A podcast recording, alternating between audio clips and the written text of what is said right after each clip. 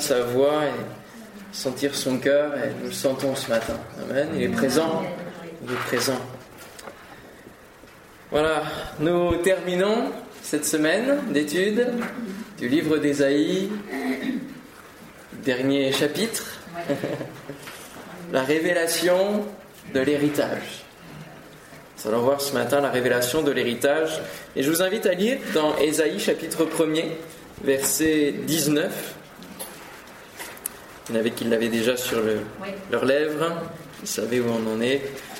Ésaïe 1er, verset 19. Si vous avez de la bonne volonté et si vous êtes docile, vous mangerez les meilleures productions du pays mais si vous résistez et si vous êtes rebelle, vous serez dévorés par le glaive. Car la bouche de l'Éternel a parlé. Amen. Amen. Cela correspond exactement au dernier chapitre. On va aller au chapitre 66.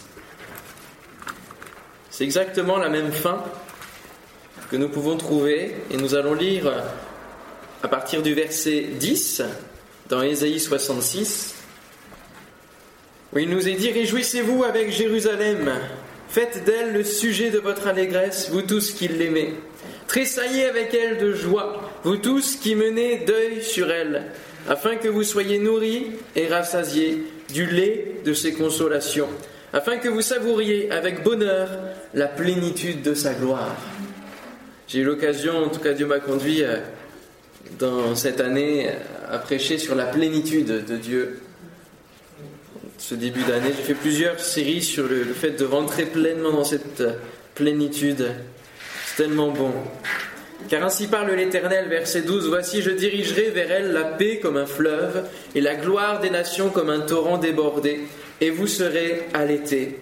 Vous serez portés sur les bras et caressés sur les genoux. Comme un homme que sa mère console, ainsi je vous consolerai. Vous serez consolés dans Jérusalem. Vous le verrez et votre cœur sera dans la joie et vos os reprendront de la vigueur comme l'herbe. L'Éternel manifestera sa puissance envers ses serviteurs, mais il fera sentir sa colère à ses ennemis. Car voici l'Éternel arrive dans un feu et ses chars sont comme un tourbillon. Ça nous fait penser à quelqu'un qui est parti comme cela. Il convertit sa colère en un brasier et ses menaces en flammes de feu. C'est par le feu que l'Éternel exerce ses jugements, c'est par son glaive qu'il châtie toute chair, et ceux que tuera l'Éternel seront en grand nombre, ceux qui se sanctifient et se purifient dans les jardins, au milieu desquels ils vont à un à un, qui mangent de la chair de porc, des choses abominables et des souris, tout cela périront dit l'Éternel. Je connais leurs œuvres et leurs pensées. Le temps est venu de rassembler toutes les nations et toutes les langues. Elles viendront et verront ma gloire. Je mettrai un signe parmi elles et j'enverrai leur réchapper vers les nations, à Tarsis, à Poul et à Loud, qui tirent de l'arc, à Toubal et à Javan, aux îles lointaines qui jamais n'ont entendu parler de moi et qui n'ont pas vu ma gloire et publieront ma gloire parmi les nations. Je fais une parenthèse pour euh, vous dire que l'autre jour, quand on était à Strasbourg, il y avait une expo Bible et euh, ils avaient mis des statistiques des langues euh, dans lequel la Bible est déjà traduite. Et en trois ans, entre 2016 et 2019, il y a 400 langues en plus où la Bible a été traduite.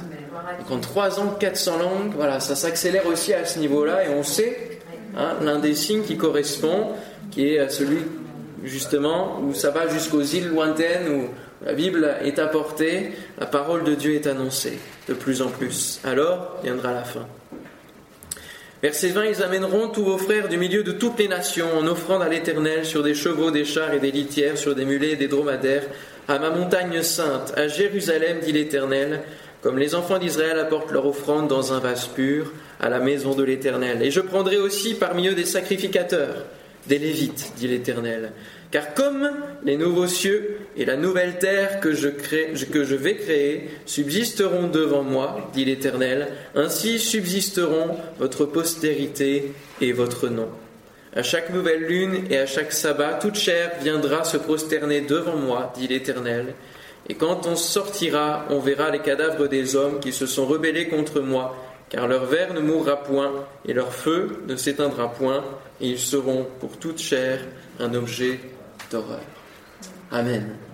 Amen. Nous avons exactement la même correspondance sur le fait qu'il y a une bénédiction, un appel à vivre cette relation avec Dieu et à recevoir un héritage spirituel, un héritage et accueillir les meilleures productions du pays.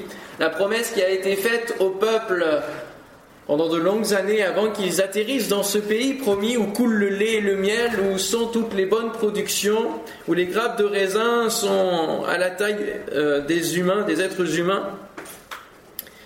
Et de l'autre côté, bien ceux qui ne veulent pas profiter de ces choses-là restent dans ce monde de péché, dans la condamnation et, et font l'objet du feu de la géhenne, de cette vallée qui se trouve en bas de Jérusalem, dans laquelle il y a un brasier ardent, l'image de l'enfer qui est réservé à ceux qui refusent pertinemment l'offre qui leur est proposée et qui atteignent cet endroit qui a été préparé pour eux et où l'ennemi lui-même sera jeté. Une part de l'héritage spirituel est disponible actuellement sur cette terre. Est-ce que vous le savez ça? Alors il y a une, théologie qui se répand un peu ces derniers temps, qui est celle de tout vivre du royaume sur cette terre de tout bénéficier, qu'on a toutes choses ici. Mais j'apporterai une nuance sur le fait que il faut quand même qu'on vive des choses là-haut qui soient différentes. et que nous connaissons en partie, nous, avons, nous avançons comme avec un voile et que nous aurons la connaissance parfaite, nous dit l'apôtre Paul, lorsqu'il viendra nous chercher, lorsque nous serons à ses côtés. Alléluia. Mais il y a une part de l'héritage dont nous pouvons profiter aujourd'hui en présence du Père. Et dans la révélation de la relation qu'on a vue hier soir, nous avons vu combien s'approcher de Dieu, c'est un bienfait. C'est comme cueillir justement un fruit, goûter combien Dieu est bon. Venez goûter combien Dieu est bon. C'est comme se connecter à une source. Nous bénéficions du caractère de cette source divine qui vient couler dans nos vies. Nous sommes un réceptacle de cette source d'en haut qui vient dans notre cœur, qui vient nous purifier, qui vient nous donner une direction, qui vient nous donner tous les éléments de la vie spirituelle, de la vie de Dieu, de son caractère, de sa nature, pour qu'elle rejaillisse, elle ne reste pas là stagnante dans nos vies, mais elle rejaillit comme cette eau du Saint-Esprit sur tous ceux qui nous entourent pour les atteindre. Alléluia. La fin du chapitre 58 qu'on a lu hier nous parle d'être comme un jardin arrosé, d'être comme une source dont les eaux ne tarissent pas. Alors tu mettras ton plaisir en l'Éternel et je te ferai monter sur les hauteurs du pays, je te ferai jouir de l'héritage de Jacob, ton père, car la bouche de l'Éternel a parlé. Se connecter à Dieu, c'est comme retrouver la quiétude du Jardin d'Éden, dès l'origine, avant la chute. C'est retrouver cet état de paix, de perfection, où l'on se sent bien, où l'on est à l'aise dans la présence de Dieu. Et nous pouvons bénéficier de l'héritage de notre Père, comme le fils aîné du fils prodigue. On parle souvent du fils prodigue, hein. Luc 15, c'est une référence qu'on connaît, des versets qu'on connaît, une histoire que l'on connaît, de ce fils qui demande à son père l'héritage pour partir, l'utiliser ailleurs, et qui va se fourvoyer dans les méandres de ce monde, jusqu'au point d'être euh, mis à un rang inférieur à l'être humain, et qui va rentrer en lui-même et se dire, mais finalement, tout ce dont j'ai besoin, c'est d'être en présence de mon Père. Tout ce dont j'ai besoin, c'est de trouver cette, cet état de paix originel. Et c'est comme cela que Dieu met dans nos cœurs la pensée de l'éternité. Il nous amène à nous poser des questions sur notre vie, sur l'existence de notre vie, ces questions existentielles qui appartiennent à chaque être humain et qui nous amènent à chercher Dieu, à avoir cette quête spirituelle. Et il est dit dans cette parabole que le fils aîné va être en colère de ce retour du fils prodigue qui a dilapidé l'argent de son père, qui a méprisé son père, qui l'a comme tué par avance en demandant l'héritage, et qui, en revenant, reçoit les plus grands honneurs, la plus grande joie de son père, parce qu'il est revenu. Et quelque part, l'héritage dilapidé n'est plus considéré par le père mais ce qui est considéré, c'est la vie de son fils. C'est le retour de son fils dans sa présence. Et le fils aîné vient dire, mais ça c'est inadmissible. Et ça c'est l'image de la propre justice que l'on peut avoir en tant que chrétien dans la maison du Père, ou quand on, voit parfois certains qui arrivent, qui se convertissent et qui sont guéris alors que nous attendons une guérison depuis tant d'années, qui sont bénis au-delà de, de toute mesure par rapport à, peut-être chacun de nous, il y a peut-être une propre justice de se dire mais c'est pas normal. Il a qu'à passer après moi parce que moi je suis arrivé avant. Sauf qu'il est dit quoi? C'est quoi la, morale de cette histoire? C'est que le Père va lui faire comprendre qu'il est dans sa présence. Et étant dans la présence du Père, il peut jouir de l'héritage sans avoir besoin de partir le dilapider ailleurs. Il peut jouir de, tout ce dont le Père dispose parce qu'il est là, présent. Et cette image est très forte pour chacun des chrétiens, chacun de nous, de pouvoir bénéficier dans la présence de Dieu, dans son Église, dans notre relation avec lui, de tout ce qui contribue à la piété, parce qu'il nous a donné tout ce qui peut nous amener à vivre une vie de piété, une vie chrétienne qui soit forte. De Corinthiens 1, 21, 22 nous dit, Et celui qui nous a fermis avec vous en Christ et qui nous a oint, c'est Dieu, lequel nous a aussi marqués d'un sceau et a mis dans nos cœurs les arts de l'esprit. Les arts, c'est les avances, c'est une petite partie, c'est une part, une première partie. Et nous avons sur cette terre la possibilité de vivre la première partie, la petite partie que Dieu nous accorde dans son esprit. Le sceau, être marqué d'un sceau, c'est, c'est signe d'appartenance, c'est une signature. Et dans les questions d'héritage, s'il manque la signature quelque part de celui qui donne l'héritage, ça se corse. Il y a besoin d'un sceau, il y a besoin d'une signature à poser sur les volontés. La signature est importante et, et nous ne pouvons pas bénéficier de cet héritage-là si nous ne sommes pas reconnus comme enfants de Dieu. L'appartenance à notre Père. Êtes-vous enfant de Dieu? Amen.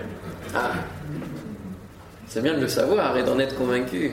Être enfant de Dieu, être enfant du Père, c'est cela qui nous octroie la possibilité de bénéficier de l'héritage.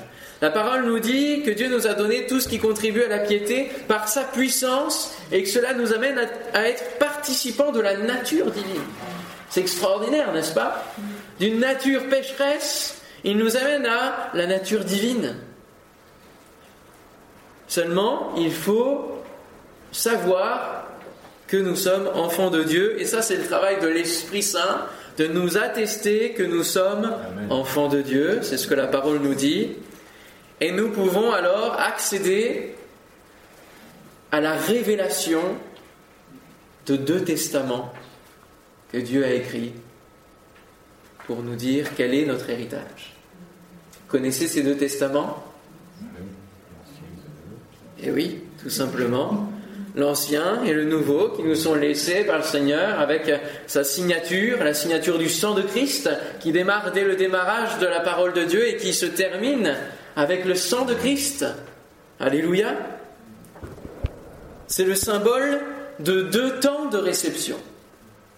Et je dirais que l'Ancien Testament représente quelque part notre parcours sur terre, fait de difficultés, à l'image du parcours du peuple d'Israël qui va être dans le désert, qui va, qui va trébucher, trébucher encore, jusqu'à Malachie. Ou dans notre, dans notre vie, chrétienne, c'est difficile.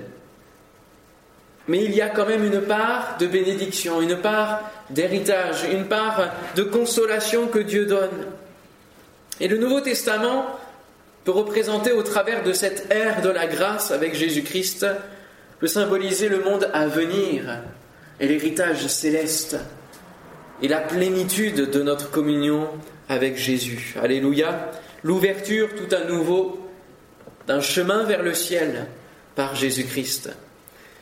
Alors, allez-vous ouvrir ces testaments Ou préférez-vous vivre sans savoir parce que vous avez peut-être peur que cela change trop le cours de votre vie Parfois, quand on sait la situation de quelqu'un qui nous donne héritage, vaut mieux pas ouvrir, n'est-ce pas? Vaut mieux pas ouvrir parce qu'on se retrouve avec plus de problèmes que de bénédictions. Mais combien passent à côté de ces deux testaments Plein de promesses, mais qui à la fois savent pertinemment?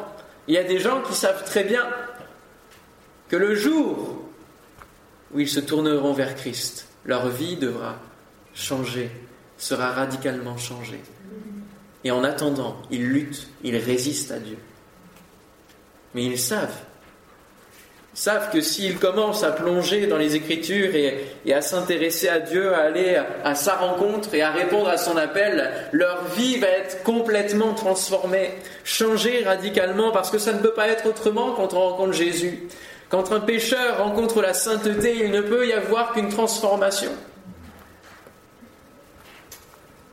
Le mot héritage en grec, c'est kléronomia, et ça vient de klao, qui signifie rompre, briser. Et on a lu tout à l'heure Ésaïe 53 et il est noté ici, c'est le verset 10 que j'ai noté. Il a plu à l'Éternel de le briser, de le rompre par la souffrance. Dans quel but? Après avoir livré sa vie en sacrifice pour le péché, il verra une postérité, prolongera ses jours et l'œuvre de l'Éternel prospérera dans ses mains. Il y a une, une, vie nouvelle, qui, une régénération qui arrive après euh, la, la, vie de Jésus qui est donnée. Il y a une nouvelle vie qui nous est accessible. Il y a une ouverture, une porte qui s'ouvre. Et cela arrive ensuite dans une seconde part qui est encore meilleure. La seconde part de l'héritage est encore meilleure. Oui, aujourd'hui, nous pouvons bénéficier d'une première part d'héritage, nous pouvons saisir des promesses, les vivre, nous pouvons avoir les arts de l'esprit, recevoir quelques dons spirituels et bénir les uns les autres, recevoir des, paroles qui nous concernent à nous aussi et qui nous amènent à, à, avancer dans le chemin divin, à rentrer dans les projets de Dieu, et ça c'est merveilleux. Mais laissez-moi vous dire, mon frère, ma sœur, que la deuxième part, elle est encore plus belle elle est encore meilleure, elle est encore plus grande, elle est encore plus intense. Pourquoi? Parce qu'elle est éternelle. Alléluia. La seconde part est meilleure. Il est bien de recevoir la couronne de vie comme héritage. Mais ça, c'est la première. Jacques 1,12. Heureux l'homme qui supporte patiemment la tentation, car après avoir été éprouvé, il recevra la couronne de vie que le Seigneur a promise à ceux qu'il aime. Ça, c'est déjà quelque chose de passer d'une couronne d'épines à une couronne de vie, une couronne de souffrance à une couronne de vie. Mais ça, c'est la première étape. C'est bien d'aimer son Dieu de tout son cœur, de toute sa force, de toute sa pensée. Il y a encore plus que cela. Le verset 12 d'Ésaïe 53 nous dit, c'est pourquoi je lui donnerai sa part avec les grands. Il partagera le butin avec les puissants. Jésus est allé jusqu'au bout, en vue de la joie qui lui était réservée. Il n'a pas regardé sa, propre vie, et c'est dans Philippiens qu'il y a cette, cette descente jusqu'à la croix et cette remontée, et je vous invite vraiment à méditer ce passage où il dit que Jésus n'a pas regardé à sa propre vie, mais il est allé jusqu'à la mort, même jusqu'à la mort de la croix. Et ça s'arrête pas là. Ça, c'est la première partie. La deuxième partie, mais Dieu l'a souverainement élevé. Alléluia. Et ça, c'est le début de l'ascension, c'est le début de cette joie qui lui était réservée. Il a regardé au-delà de la souffrance de la croix, au-delà de ce sacrifice, et il a vu la restauration de sa gloire, encore plus grande qu'avant, puisqu'il avait fait ce sacrifice, il est venu sur cette terre pour vivre comme nous. Et alors, c'est le summum de sa gloire. Il faut accepter de porter cette couronne d'épines sur la terre pour recevoir la couronne de gloire dans le ciel. Dieu l'a souverainement élevé. Et lorsque le souverain pasteur paraîtra, vous obtiendrez la couronne incorruptible de la gloire. Ça, c'est la deuxième couronne à hériter. 1 Pierre 5, 4. Il y a un principe divin qui nous est annoncé au travers d'un des prophètes qui dit que la gloire de la dernière maison sera plus grande que celle de la première. C'est un principe divin. Les premières choses, les premières étapes de nos vies ne sont rien par rapport à la suite. Et c'est ce que dira l'apôtre Paul également en disant que les souffrances présentes ne sont rien comparées à la gloire à venir. Alléluia.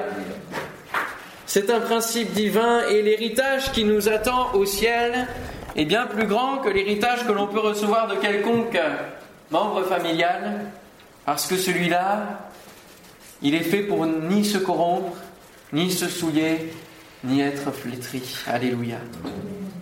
Lisons un aperçu de ce que sera l'héritage éternel au chapitre 60 d'Ésaïe. Du verset 18 à 22, il nous est dit, on n'entendra plus parler de violence dans ton pays.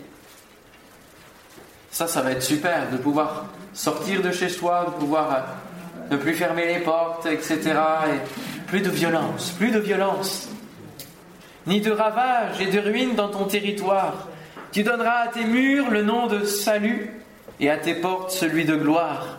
Ce ne sera plus le soleil qui te servira de lumière pendant le jour, ni la lune qui t'éclairera de sa lueur, mais l'Éternel sera ta lumière à toujours. Ton Dieu sera ta gloire. Ton soleil ne se couchera plus et ta lune ne s'obscurcira plus, car l'Éternel sera ta lumière à toujours et les jours de ton deuil seront passés. Il n'y aura plus que des justes parmi ton peuple, ils posséderont à toujours le pays. C'est le rejeton que j'ai planté, l'œuvre de mes mains, pour servir à ma gloire. Le plus petit deviendra un millier, et le moindre une nation puissante. Moi, l'Éternel, je hâterai ces choses en leur temps. Alléluia. Quel bel héritage, n'est-ce pas? C'est une vie complètement différente à celle de cette terre, où Dieu sera notre lumière, où nous l'adorons en esprit, en vérité, nous l'adorons en plénitude. Et nous pourrons posséder le pays à toujours, enfin, ce pays promis. Et le plus petit, le moindre, deviendra puissant. Et c'est avec eux que Jésus partagera son butin, son héritage. C'est avec les plus petits qui, sont, qui restent petits aux yeux du monde, mais qui sont puissants en Dieu. Ils sont puissants en Dieu. Alléluia. Je lui donnerai sa part, je, je le partagerai. Et Jésus est venu afin d'être partagé. Il partage son corps. Il partage sa vie, il partage son héritage. Et c'est pour cela que nous sommes co-héritiers avec Christ co-héritier. Pour faire partie de ceux qui verront la nouvelle terre et les nouveaux cieux, il faudra passer une ultime étape qui s'appelle le jugement dernier. Et quand on va à un héritage, bien souvent, c'est une question qui relève du juridique. De la même manière, Dieu prend les mêmes principes et c'est lui qui les a inspirés de toute manière ne copie pas sur l'homme, c'est l'homme qui copie sur Dieu, qui croit avoir inventé les choses. Et l'apôtre Paul dira à Timothée, désormais la couronne de justice m'est réservée. Le Seigneur, le juste juge, me la donnera dans ce jour-là, et non seulement à moi, mais encore à tous ceux qui auront aimé son avènement. Es-tu plus attaché à un héritage terrestre au point de dire à Dieu, oh, s'il te plaît, ne reviens pas maintenant, pas encore. Il faut que je jouisse de l'héritage, il faut que je, jouisse de tout ce, que, tout ce que je peux avoir comme talent, comme capacité. Ou alors, ou alors aimons-nous tellement l'avènement de Jésus que nous crions avec l'Esprit, Seigneur, viens, viens, Bien, j'ai envie de vivre ces choses, j'ai envie de goûter à cela. Et Seigneur, permets-moi, dans les quelques années qu'il me reste à vivre, de, pouvoir annoncer la parole de Dieu autour de moi et de pouvoir crier au monde entier et à commencer par les miens, commencer par Jérusalem, par ma famille, par euh, mes voisins, par mon cercle proche, qu'il revient bientôt et qu'ils doivent aussi se tourner pour pouvoir connaître également cette deuxième part de l'héritage. Quelle est cette dernière maison? Le plus souvent, nous héritons d'argent, de biens immobiliers. Jésus nous indique qu'il y a aussi des demeures dans la présence de son Père, dans la maison de son Père, et qu'il est parti nous préparer une place, nous réserver un emplacement. Eh oui. Puis bon, comme le ciel est grand et infini, il y aura de la place. Mais nous aurons chacun une part, chacun un espace sur lequel nous bâtirons, non, nous bâtissons maintenant notre demeure. Et c'est cela qu'il nous faut comprendre. C'est que notre temps sur cette terre nous sert à bâtir notre demeure céleste. Et c'est pas quand on arrivera là-bas qu'il faudra commencer les travaux. C'est maintenant. C'est maintenant. C'est maintenant que nous construisons notre vie sur le fondement qui est Jésus-Christ. Le fondement, c'est lui qui l'a posé. C'est lui la pierre angulaire. Il a fait les travaux de fondation. Mais maintenant, notre part, c'est de construire le reste. Et l'apôtre Paul le savait bien, il avait eu cette révélation. Dans 1 Corinthiens chapitre 3, si vous voulez bien prendre avec moi, nous allons nous attarder quelques instants sur ces versets. 1 Corinthiens chapitre 3, versets 12 à 15. Et dans le terme grec, lorsqu'il dit si quelqu'un bâtit, il parle de l'étape après la pose des fondations. Exactement, c'est le mot grec qui correspond à après les fondations. Donc si quelqu'un bâtit, verset 12, sur ce fondement avec de l'or, de l'argent, des pierres précieuses, du bois, du foin, du chaume, l'œuvre de chacun sera manifestée. Car le jour la fera connaître parce qu'elle se révélera dans le feu, et le feu éprouvera ce qu'est l'œuvre de chacun. Si l'œuvre bâtie par quelqu'un sur le fondement subsiste, il recevra une récompense. Si l'œuvre de quelqu'un est consumée, il perdra sa récompense. Pour lui, il sera sauvé, mais comme au travers du feu. Amen. Relisons régulièrement ces versets pour nous rappeler quel est l'objectif de nos vies et avec quels matériaux nous construisons notre demeure céleste. Cela fait appel à deux parties. Il y a d'un côté l'or, l'argent, les pierres précieuses qui, nous le savons, au travers du feu, résistent sont même un peu plus purifiés. Et de l'autre côté, du bois, du foin, du chaume, qui, elles, ces matières, au travers du feu, ne, ne tiennent pas, sont consumées sont réduites à rien. Il ne reste plus rien. Et cela fait appel à la manière dont nous construisons nos vies chrétiennes et l'importance des matériaux que nous y mettons. Comme je le disais hier soir, si nous ne prenons pas le temps de cultiver notre relation avec Dieu, si nous permettons de construire avec peu d'éléments, peu de temps donné à Dieu, peu d'énergie, peu de ressources données à notre Dieu, eh bien, il arrivera ce qu'il arrivera au travers du feu. Ça ne tiendra pas. Mais si nous construisons nos vies et si nous mettons en pratique notre foi au travers des œuvres qu'il nous permet, qu'il a préparées d'avance pour nous, et qui nous permet de vivre sur cette terre, eh bien nous allons accumuler de l'or, de l'argent, des pierres précieuses, et c'est la seule chose qui existe dans le ciel. Regardez les fondements de la Nouvelle Jérusalem. Ils ne sont que de pierres précieuses. Tout est d'or, tout est de cristal. Notre maison ne peut être construite que par ces choses-là. Alors, peut-être que quand vous allez arriver au ciel, il y aura un étage de fée. Ou alors ce sera une petite maison avec une petite surface. Tout sera révélé au travers du feu, parce que le feu, c'est le symbole de Dieu. Notre Dieu est feu. Il est flamme de feu. Et c'est lui qui viendra consumer l'œuvre de chacun, certes, nous ne sommes pas sauvés par les œuvres. Parce que celui dont l'œuvre est brûlée totalement sera sauvé. C'est ce qu'il est écrit. Il sera sauvé comme au travers du feu, il a son salut. Mais notre foi ne peut pas vivre sans les œuvres. Notre foi qui est dans notre cœur doit se, manifester, se transformer en œuvre. Doit être appliquée au travers de l'œuvre. Sinon, elle est, elle est stérile, vaine. Elle n'est que, dans notre cœur, mais elle n'est pas utilisée. Et la foi, c'est un combustible que Jésus consomme. C'est lui le consommateur et le chef de notre foi. Donc il a besoin que nous apportions de la foi au travers des œuvres qu'il place sur nous, il la consume.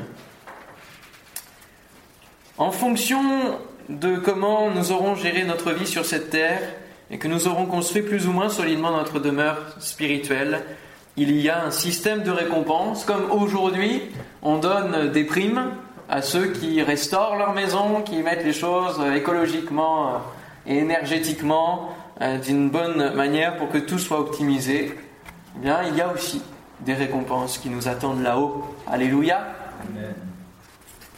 Ça n'a pas l'air de vous donner envie tout ça. ah. Eh ouais. Alors c'est maintenant qu'il nous faut investir. Il nous faut investir. Les marqueurs sont au plus haut pour nous montrer que Jésus revient bientôt. Amen. Et donc nous, on n'attend pas les taux les plus bas, mais on attend les taux les plus hauts. Alléluia. Pour dire, c'est maintenant et c'est le meilleur moment pour investir, pour tout donner, pour faire connaître son royaume et pour que ma vie soit une vie de richesse aussi là-haut. Alléluia. Et il est bien dit hein, que pour le millénium, certains régneront, régneront avec Christ, et cela dépend aussi de, la mesure avec laquelle, la dimension dans laquelle nous, serons rentrés dans notre relation avec Dieu, dans notre service pour Dieu. Et nous aurons euh, les uns cinq villes, d'autres dix villes à gouverner, etc. etc. Ecclésiaste 9.10, notre cher euh, Salomon, dans sa, dans sa partie plus ancienne de sa vie, avancée de sa vie, nous donne cette leçon. Tout ce que ta main trouve à faire avec ta force, fais-le car il n'y a ni œuvre, ni pensée, ni science, ni sagesse dans le séjour des morts où tu vas. C'est maintenant qu'il faut investir. Parce qu'il n'y a, plus la, possibilité de développer justement euh, la sagesse humaine, la science que Dieu nous donne. Et les œuvres, il nous les a préparées d'avance pour maintenant. Alors, quel héritage quelle part d'héritage vous allez vivre? Est-ce que c'est seulement la première ou vous visez la seconde qui est encore plus grande? Quel héritage également laissons-nous à nos enfants? Je fais une, aparté pour conclure, mais c'est très important. Laisserons-nous juste un héritage terrestre? Laisserons-nous juste des bâtiments qui s'appelaient églises? Ou est-ce que, nous laissons et nous communiquons dès maintenant, en leur présence et en notre présence, un héritage spirituel fort qui va inculquer aux dernières générations à venir la préparation de leur éternité. Investissons dès maintenant dans les générations qui viennent. Ne les laissons pas sur le chemin, sur le bord du chemin en disant ça ce sont des choses d'adultes. Non, non. Dès l'enfance, l'enfant peut comprendre, peut saisir ce que Dieu voudra bien lui communiquer. Alléluia. Et alors que je venais à chaque réunion, que ce soit au refuge, que ce soit à l'église, avec mon sac en velours et tous mes ustensiles pour colorier, etc. Je faisais dos prédicateur parce que j'étais sur la chaise qui me servait de table, mais mes oreilles étaient tout attentives. Tout attentives. Et c'est important que vous puissiez investir dans vos enfants. Ne les laissez pas sur le bord du chemin. Ne les laissez pas dans les temps de réunion, dans les temps. Des fois, il faut insister, des fois, c'est. Ça peut les contraindre, mais la frustration est bonne quand elle, elle est salue. Amen. moi, j'incite tous les parents à, les emmener à des colos et, et à rapidement les mettre au contact de la parole de Dieu. Retrouvons le culte familial, si important, qui nourrit, qui construit, qui laisse des traces. Parce que même s'il y a l'adolescence et le reste du monde qui tentent un temps, La parole de Dieu a cette promesse qui nous dit qu'il s'en souviendra. Il s'en souviendra, ça reste. Et moi, je bénis Dieu d'avoir donné mon cœur à ce Jésus si grand à l'âge de 13 ans. Ça m'a tellement évité de, de déboires, de souillures. Et combien c'est précieux d'investir dans les générations qui viennent. Quels fruits portons-nous? Quels fruits portons-nous? Relisez Jean, Jean 13, 14, 15, qui nous parle de ce fruit que nous sommes appelés à porter. Portons-nous simplement des feuilles, une belle apparence? Ou portons-nous du fruit? Est-ce que Dieu peut aussi se rassasier de l'héritage qu'il pose dans nos vies? Parce que quelque part, la bénédiction qu'il pose sur nous est dans notre cœur et les fruits que ça produit, c'est comme pour lui euh, jouir aussi de son héritage, de sa propre vie. Alléluia. Si oui, alors vous pourrez vous aussi goûter aux meilleures productions du pays, aux délices éternelles. Alléluia. On va clôturer là, hein, sur une bonne note positive. Nous avons déjà parlé du feu éternel, etc. Donc, euh, on n'abordera pas les, derniers versets de Parce que vous en avez tout entendu? Si vous n'avez pas entendu, c'est enregistré sur Internet. Dans, la semaine, ce sera sur Internet. Merci d'avoir été attentif, d'avoir suivi cette étude. Euh, et d'avoir été euh, des réceptacles. Je crois que Dieu continue de nous guider. Amen. Très heureux de pouvoir euh, vous retrouver chaque année et, comme on pourrait dire, à Jérusalem ou au refuge l'année prochaine. Amen. Alléluia. Seigneur, que toute la gloire te revienne. Quelle grâce de nous faire connaître toutes ces choses. Quelle grâce, Seigneur, de nous faire participer à ton héritage déjà maintenant. Et de nous faire connaître tes grâces, tes bontés, tes miséricordes. Oui, comme le disait Jérémie, au cœur des lamentations, l'espérance revenait, il pouvait dire, tes compassions se renouvellent chaque matin. Alléluia. Oh, merci Seigneur. Merci pour cette euh, deuxième partie d'héritage qui nous attend, les couronnes qui nous attendent, les récompenses qui nous attendent. Donne-nous, Seigneur mon Dieu, de fonder notre vie sur toi, sur toi seul, et de construire, Seigneur mon Dieu, non pas un, un bel édifice terrestre, mais surtout que nous puissions construire notre vie pour un ciel de gloire, pour une éternité merveilleuse en ta présence, au cœur même de ta maison, de ta présence sous tes ailes. Que ton nom soit béni, Seigneur. Donne-nous d'avoir cette vision des choses. Révèle-toi, Seigneur, au travers de songes, de rêves, Seigneur mon Dieu, de prophéties, Seigneur, à chacun d'entre nous. Et Seigneur, que ces choses, Seigneur mon Dieu, soient gravées dans nos vies, au point qu'elles deviennent des objectifs de vie, des caps, Seigneur mon Dieu, et que nous puissions chérir, aimer ton avènement. Tu reviens bientôt, Seigneur. Donne-nous d'être prêts. Donne-nous d'être veillants, priants, debout pour aller à ta rencontre. Que ton nom soit béni, Seigneur. Merci pour Esaïe. Merci d'avoir utilisé cet homme de révélation. Que ton nom soit béni. Amen. Amen. Gloire à Dieu. Que Dieu vous bénisse.